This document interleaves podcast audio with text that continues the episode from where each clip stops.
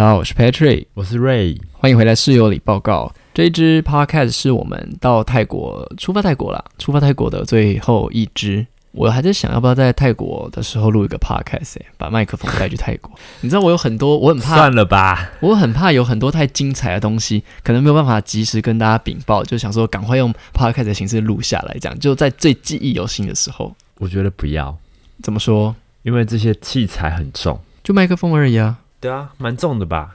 是我拿不是你拿。可是会占到空间呢、你说占到行李箱的重量对啊，你回来再分享不行吗？也可以啦，也可以。总之我会做一些笔记，因为我就很担心有很多那种嗯意想不到的事情，然后如果要上 YouTube 又觉得好久哦，所以就想说赶快用 Pocket 的形式把它录下来。好，没有关系啦，没有关系。那今天呢，其实也没有特别聊什么，每次都没有特别要聊什么，但是有件事情我想先跟大家分享一下。然后我们今天的室友里信箱有来信哦，有两封信要念给大家听。那哎，我跟你讲，我前阵子不是中了诺罗病毒吗？后来我想想，好像又不太是诺罗病毒哎，因为有曾经得过诺罗病毒的朋友跟我讲说，他们的修复时间大概是五天左右。我说啊，我第二天就好了，差不多了，因为我们不是昨天才去拍片，然后吃一些东西嘛。对啊，然后他们就说：“怎么可能那么快好？”我说：“可是就这样啊，就我有在吃药，可是吃药的同时又开始吃一些比较正常人吃的食物，然后也没有吐，也没有什么这样子。不过那几天真的蛮不舒服的，就是而诺罗病毒没办法用诊断的方式诊断出来哦。好像没有办法，因为医生都会说你好疑似，你好像有可能。所以它是一个很飘忽不定的病毒，没办法被真的诊断，它只能疑似。所以所有中诺罗病毒人都是疑似。除非有一个什么像我们测 COVID 1 9一样，你一验就是两条线，那就代表是 COVID 1 9或者是那就是诺罗或是轮状病毒这样。我在猜啦，应该是这样啦。好，所以这个病毒就是没办法被诊断。如果真的要诊断，应该就是要用什么显微镜去看一下抽血啊，弄那边五维不维这样子。哦，就要比较深的研究才有办法确确定是不是。对，不过我的症状看起来都蛮像诺罗，因为我也有呕吐，我也有拉肚子。然后哦，说到拉肚子，我跟大家讲一件我觉得蛮可怕的事情，就是前几天蛮不舒服的时候，然后我印象中是第二天吧，已经有好一点点。那我还是要工作嘛，所以我就整装待发，准备去上班。结果在我出门前，我就想说，哎，有好像想放屁。然后我就先放了第一个屁，就哦，OK 是放屁。结果我又不小心用力了一点点，结果直接岔塞，我我吓到诶，就你知道一阵热，一阵热，真的很好笑哎。真的好可怕、然后我想说，哇靠！我就马上把我的外裤脱下来，然后赶快把内裤也脱下来，然后就上马桶这样蹲一下，然后我就看一下，哎，外裤有没有沾到？没有，那我就自己就用手洗了是那个内裤，然后把它洗得很仔细，然后我还浸泡那个酒精哦，就是在泡个三五分钟这样子，然后才真的把它丢到洗衣机里面。这样括约肌好像没有办法完全的防止，就是水状的排泄物。我觉得大家这一生中一定有几次放屁放一放，不小心有拉出一些可能水状的屎啊 那种，大家都有，所以不要笑。只是我觉得好可怕，还好是家里耶。那、如果是在公司怎么办？直接内裤丢了色桶哎。对啊，然后你就会被发现，哎，怎么有人内裤在那边？就发现哦，原来是刷塞这样。嗯，好恶心，好可怕。因为总有人会收垃圾桶，他会看到啊。反正也不会验我的 DNA 是没差那。大人比较好处理啊，如果是国小的那种小学生就很麻烦哎、。我跟你讲，我国中的时候有一个算是在我们国中圈蛮受欢迎的男生，长得也帅帅的，人也高高的。结果有一天他可能身体不舒服，我们在招会，国中不是都要招会嘛，然后听校长演讲，讲一堆可能我们很不在意的东西，这样子。就演讲演讲演讲，然后他突然就说他不舒服，然后我就看他走路 样子怪怪的。结果你知道他怎样？他跨塞在他的长裤里面，然后那个屎是从那个鞋子溢出来，然后他边走，他是跛脚走，他就是那种走一步，然后另外一步是拖行的，他就拖了一条屎他怎么，了、啊？就可能发烧还是干嘛吧，反正他就拖了一条屎的怎么路会这样？到可能保健室还是哪里。结果你知道我们的训导主任啊，他可能没看到有一条屎的那个道路在那边，他就踩到，然后他一踩这样子啊，他整个人跳起来。我是女叫吗？也不是，但就是那种啊踩到屎的那种叫声，我们就觉得好好笑，好好笑。国中啊，国中的时候，那那个男生在你们心中的形象不就幻灭了？幻灭啊，幻灭！啊那个时候就很多女生都喜欢他，啊？哦哟，就蛮可怜的啦。蛮可怜，而且会是在心里萌生一个阴影，哎，就是啊，小时候曾经这样拉屎在裤子上，然后被这么多人看，因为我们班是在全校的 好部队的中间，所以他等于说他这样子跛行经过是经过好几个班级，好惨很哦，惨吧？就是很想走动砖啦，已经有没有办法办法再好好再只剩转学一条路可以选择。对，总之就是我重点还有是你们学校就帅帅风云人物这样，对那件事情之后，他的地位一定生病了啦，就生病了。好，然后这件事情呢，就是我所以那时候想说就是终于没有人比我帅啦，我是全校最帅的。没有那时候偏娘，偏娘还是可以当石榴姐啊，我我没有办法了，我只要不要被大家讨厌就好了。因为以前的那个年代，如果知道你是喜欢男生，就会对你有一些霸凌或排挤的行为，所以在那年代，大家还是稍微隐藏了自己的那个真实的形象。弹你。也没有，我们很坏。我们的霸凌是那种厨余倒到你的包包里面，或是你一到教室看到你的桌子，你的桌子是整个翻掉，然后包包是整个四散的那一种，或者说你的东西在这么垃圾桶。凶哦我们国中是流氓学校，我跟你讲过吧？啊，那我跟观众说一下，我在国中遇到的一个很可怕的霸凌事件是，呃，我因为什么原因我有点忘记，反正就得罪了。呃，高中部的一个流氓，因为我们国高中部是一起的，然后那个流氓就找我，好像打扫时间的时候到厕所，就是绕人来这样子，要要堵我这样，可能要谈判还是干嘛吧，反正就有点恐怖。然后当时我就跟一个学长很好，一个国三的学长吧，他知道这件事情之后，他就绕了他的另外一群朋友来帮我作证。然后到了时间点的时候，我就去赴约嘛，然后那群人就跟着我一起去。详细是什么谈判的结果是怎样就忘记，反正就是后来就没有真的打我，或是真的对我怎么样啦。不过你要想，如果是一个人碰到，是真的很可怕的事情。哎、你干嘛？我忘记了，反正一定是一些无聊的事情，可能别人觉得我冒犯到他吧。所以你也莫名觉得莫名其妙被针对，当时可能就是我因为做了什么事情冒犯到他，但我应该不是有那个心去做这件事情。我没事冒犯别人干嘛？反正就是一个曾经差点被霸凌的经过了。好了，我们换下一个话题。这个话题好严肃、好沉重哦，这不是我们 我们同意要来杀你了。好可怕。换下一个话题，就是呢，我非常的感谢所有招待我们的店家，虽然他们没有在听我的 podcast 啊，然后我跟大家解释一下为什么我要这样感谢他们，因为只要我跟瑞出去拍片，不论是拍美食也好，或者拍旅游的也好，只要店家知道我们是要拍片的，通常都会招待我们一些东西，而且有些甚至招待很多东西，然后我都会觉得啊，好拍谁哦，所以我就想要感谢他们一下。我今天早上去拍小笼汤包，结果他就招待我原本已经没有的东西，什么叫原本已经没有的东西？就是我本来要点的这个东西是已经预购完的了，可是老板看到我在用相机拍他们的店、拍他们的食物，他特别的给了我这个东西。extra 算是就觉得这些店家很可爱，也很会做生意啦。然后我后来又觉得说，有没有人是那种拿着相机假装拍照，其实只是想要得到老板的那些招待的那种人，诈骗你想太多了啦，哦？好吧，大家不会有不会这么想到这边，，不会啊。好吧？万一拿相机录，然后他也没有招待，那你不在干嘛？就是想说有中一个是一个啊。可是不会有人想到老板会给这个东西啊。总之就是非常感谢这些店家。那我跟瑞最近有在拍一个我的 IG 收藏美食清单，总共吃了十间餐厅，大家可以期待一下。到时候我在泰国的时候应该还不会上片，应该是我泰我们泰国回来我才会上这支影片，这样算是拍的蛮用心的。我自己讲，自己讲自己拍的很用心。就是我找了十间店，是我觉得时间真的很多哎、其实我觉得还好诶，你要看那些美食 vlogger，很多都十间二十间在吃的耶。虽然我们吃的真的看起来也是很多，但是如果你要跟别人比的话，我真的觉得还好。有些人哦可能、也是啦，对啊，有些 vlogger 甚至说我要吃二十间，然后看能吃到吃多少，最后吃个十五间、十四间这样，因为总会有一些店是你可能因为什么原因没有办法吃到的。然后、哦、我跟你说，刚才我不是从我家回来嘛，我妈又惹到我。我想问一下观众，就是通常长辈问你们赚多少钱，然后担心你们有有没有存款的时候，不知道大家都怎么回诶。因为我妈就是那种我在外面工作，她觉得我是在帮别人做事，所以会赚不了钱，然后常常问我说：“啊，你存款有没有十万块？存款有没有十五万块？”然后刚才我跟我妈小不愉快的起火点是，我跟她讲说我礼拜三要去泰国玩，那她就说：“哦，好好哦，都可以去泰国，都可以出去玩。”这句话就已经有点微惹怒到我，你知道，我已经头上已经有一个那个。生气的那个标志、那个符号出现了。好，那我就不理他，我说对啊，就出去玩这样子。然后我没有多说什么，准备离开家里之后，他就说：“啊，你这样子有没有存到钱？”我就说：“嗯，你什么意思？”他说：“你这样钱够吗？”我说：“怎样叫够？”因为我知道他又想要来挑拨我的敏感神经。我说：“怎样叫够？”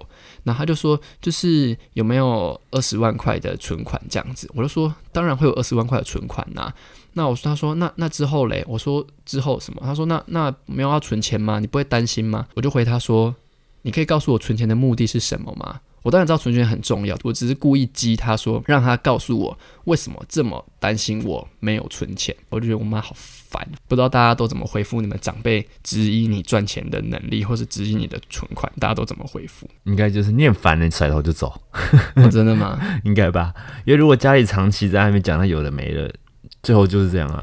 对啊，真的很烦，因为我又不想要再重来跟他讲说什么，我没有要结婚，我们要生小孩，我没有要干嘛，我们要干嘛，我们要干嘛。我觉得你也不用跟妈妈讲这些啦，因为你因为你已经实验过，你讲这些还是顶多安静了。对，所以你只是更自己更不爽而已啊。如果听众你们有遇到这样的状况，请你们来信到室友里信箱，告诉我你们的长辈都怎么刁难你们，以及你们都怎么平心静气的面对。要平心静气哦，不能写一封信来噼里啪骂一大堆哦，因为大家一起骂也没什么意思嘛，总该给大家一些比较呃。有帮助的一些方向跟建议，这样子就是主要是家里的长辈很烦，来惹你的那种。对对，我相信一定一大堆。好了，闲聊这么多，你有没有什么闲话想跟大家聊一下？毕竟去泰国前的最后一支 podcast 了，就期待去泰国玩呐，因为毕竟我没有去过东南亚的国家玩过。嗯，反正就是期待啦。那你个人呢，有没有什么想跟大家分享的？我个人是很无聊的，因为我几乎都在上班。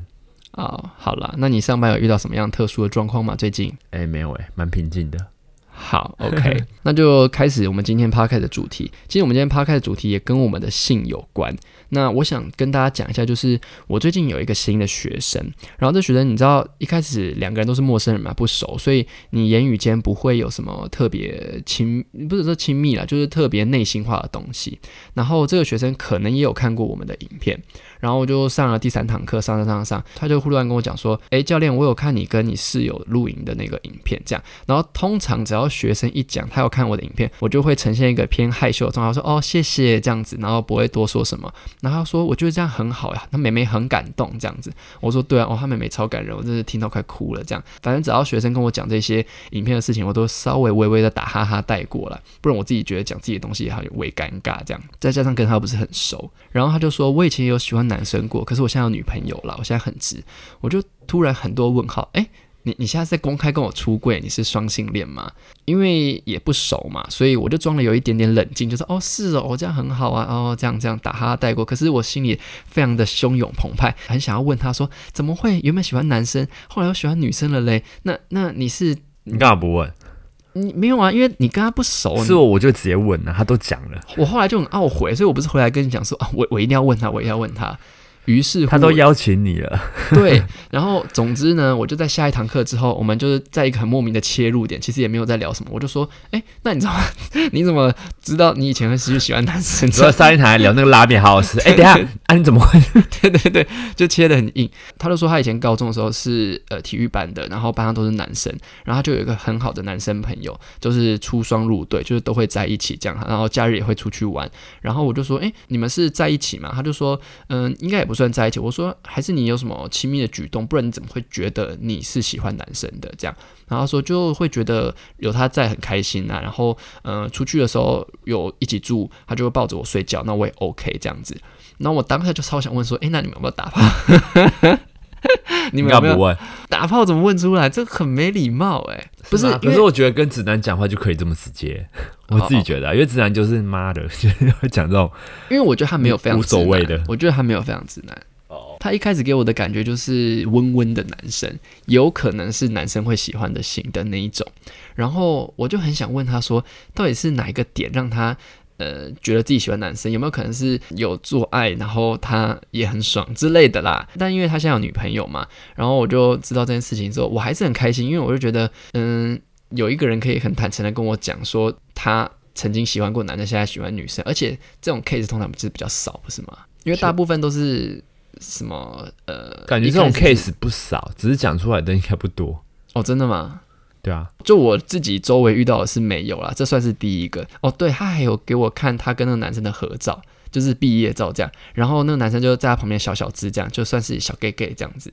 然后好像那个男生，因为他们毕业之后，他就到台中还是哪边了吧，回去，然后他来台北就比较少联络了这样子。然后那个男生也交了男朋友，他自己也交了女朋友，这样。嗯对啊，对，总之就是这件事情让我觉得很开心，因为真的很少听到这样的故事，大部分都是一开始喜欢女生，后来发现自己喜欢男生这样。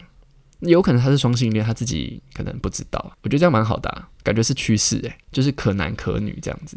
未来趋势，对啊，就是男生你也可以，女生你也可以，而且这种人应该算是比较吃的更开的吧？还是还好？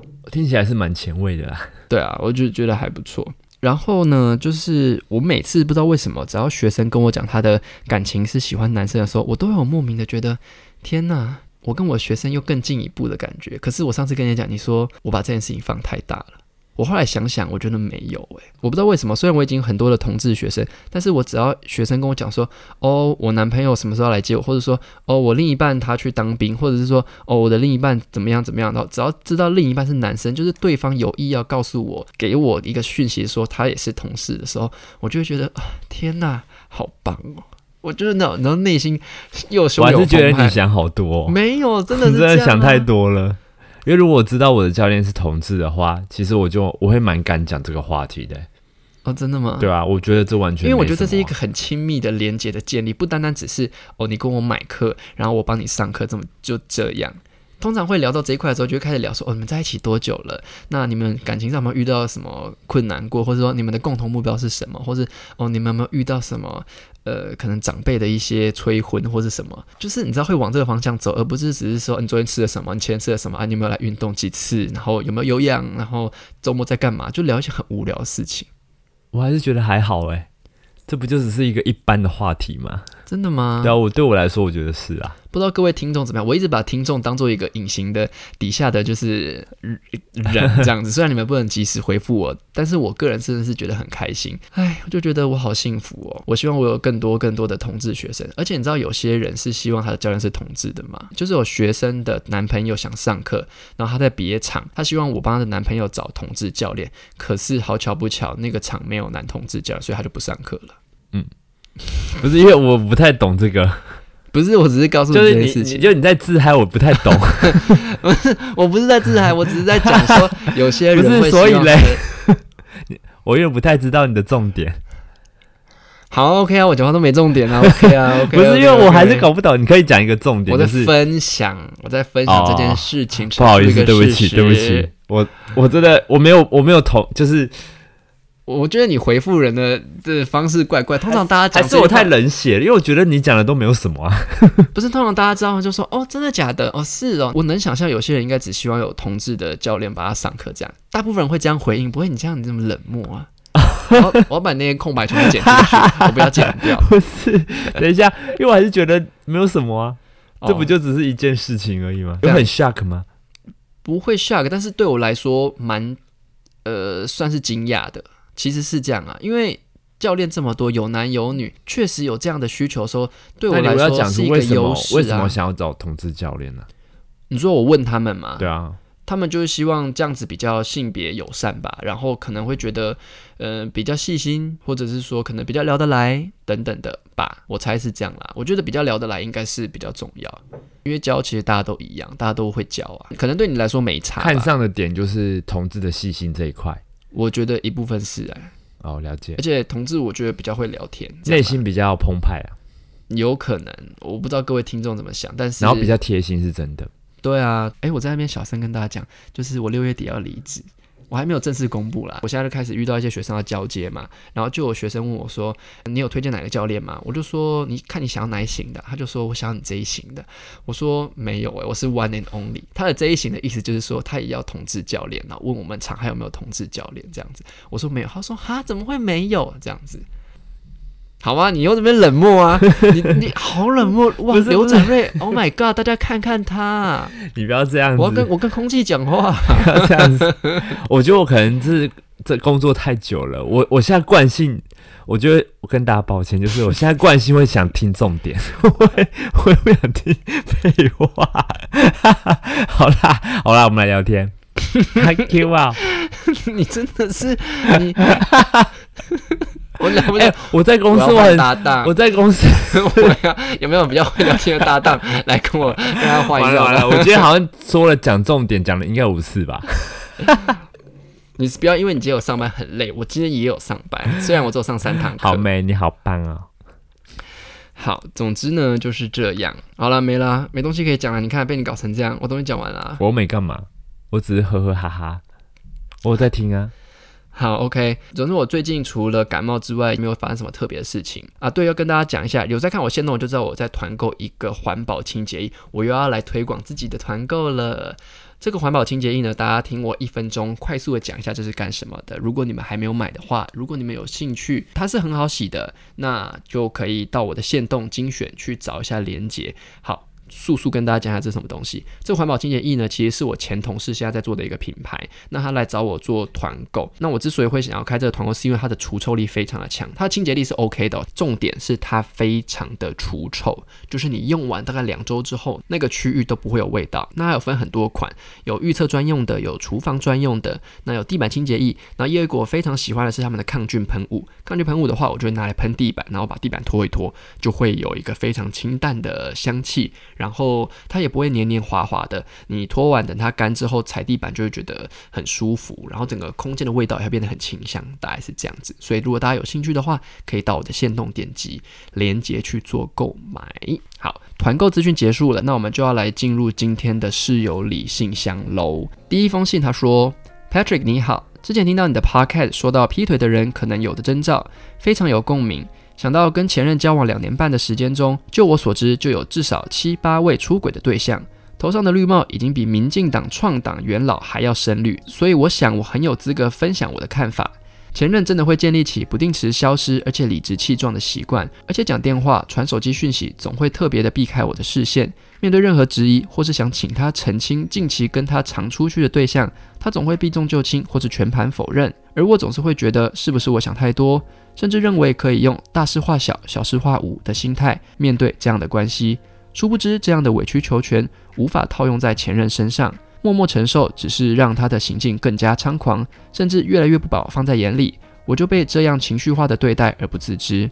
分手后，我一度觉得是不是我外在条件不够好，是不是我哪里做错了，让他不再爱我。就这样痛苦了两年，这带给我的阴影是我在后续面对暧昧对象时，常常一不小心勾起那些不堪的回忆，就开始对人心和信任感到恐慌，而错过几个有机会进入正式关系的人。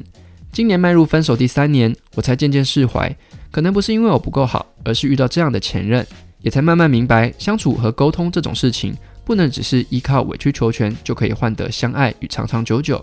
也想跟 Patrick 分享我的另一个体会。曾经以为被劈腿这件事伤害我很深，后来才发现是自己逃不出情绪化的魔掌和没有被好好对待这两件事，才是让我痛苦的原因。毕竟没有人希望自己在一段感情中被欺骗、隐瞒，甚至遭受到情绪暴力、冷暴力，而面对这样的对待，却也提不起勇气离开另一半。这样的恶性循环让自己越来越痛苦。近期我开始学习重视自己的感受、想法以及直觉，不要因为一段感情而失去自己内心的照顾。再怎样也要去学会独处，学习好好照顾自己的心。面对不好的对待时，也要学习鼓起勇气转身离开。看到你跟室友的相处融洽，十分羡慕。希望这样的幸福有朝一日也能降临到我身上。现阶段就继续观察你们的放闪就好喽。真心希望全天下有情人都能终成眷属。讲完啦，好长好长，是一个伤心的故事。你有没有什么要说？先跟你说，谢谢你，也祝福你。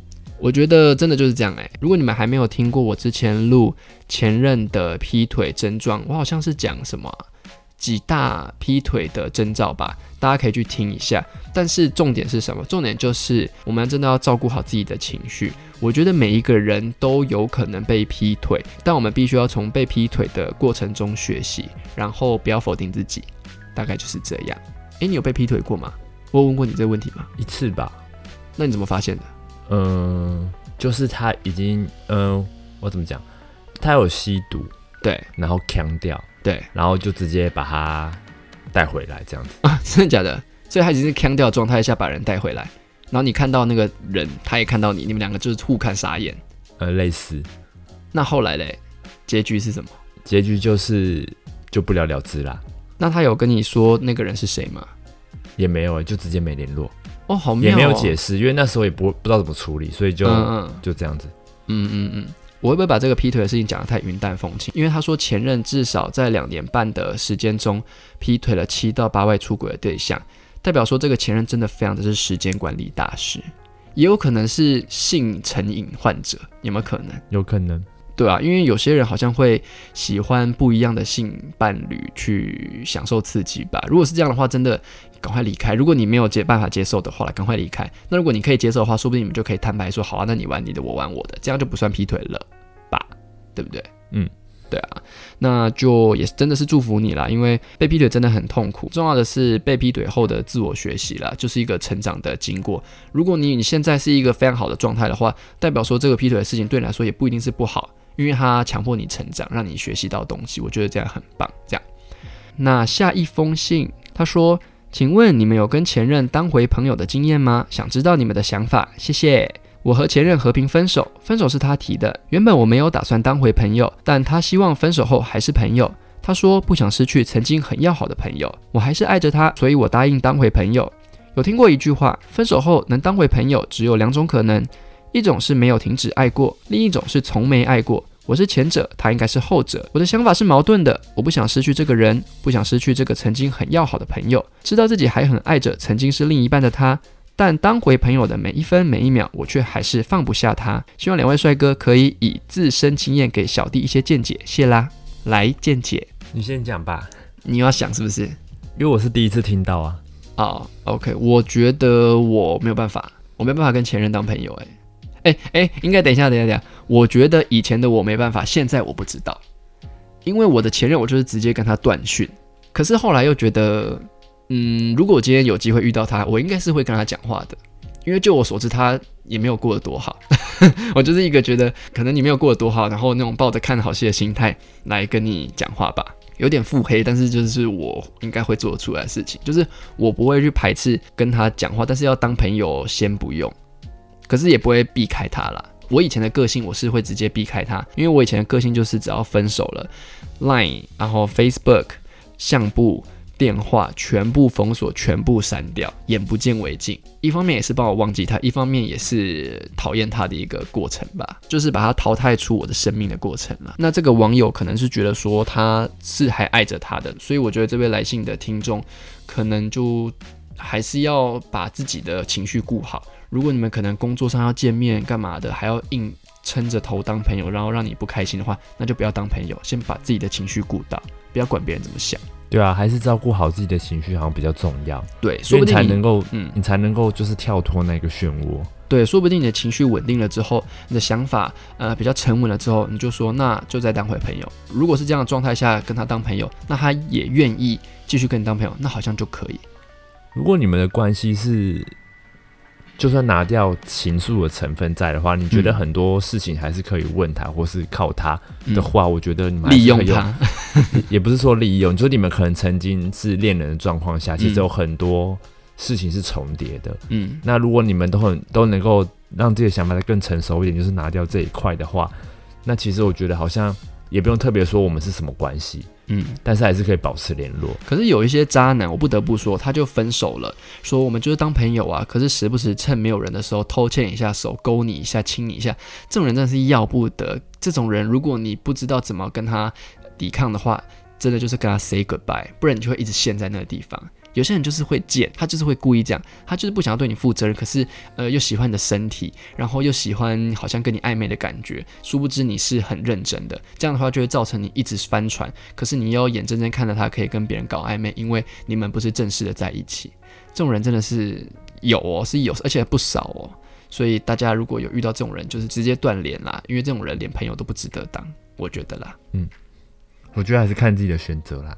所以我们的意见其实是一样的啦，就是把自己的情绪先稳定好，再决定要不要跟他做朋友，决定权在自己身上。对，有些人会分，就是我们是什么关系。我觉得，嗯呃，如果你不想让自己情绪一直陷在这个轮回里面的话，我觉得你可以把所谓的关系拿掉，嗯就把这些东西都拿掉，你再就是、呃醒思跟他之间的是什么是什么关系。嗯嗯，他自己也有讲，他说他的想法不用表明是。什么关系，因为你只要选择一个关系的话，你就会觉得你就会变得复杂。嗯嗯，那你只是看你跟这个人相处，你觉得是什么样的状态最舒服，我觉得就可以了。就是我们保持联络，可是也不一定要频繁的联络。对，因为他说他不想失去这个人。如果你们还是朋友关系的话，你也没有失去他，但是你也不用是一个非常 close 的朋友。就是哦，你知道他在那，然后他知道你在这里，那有什么工作上的需求，你稍微联系一下。那出去吃饭啊，干嘛就不用特别，因为这种东西就是会让你不开心，那就不用。可是你也没有真的失去他了，大家就是萍水相逢这样子。这种状况好像也不错，对不对？对啊，嗯，好了，那大概就是这样。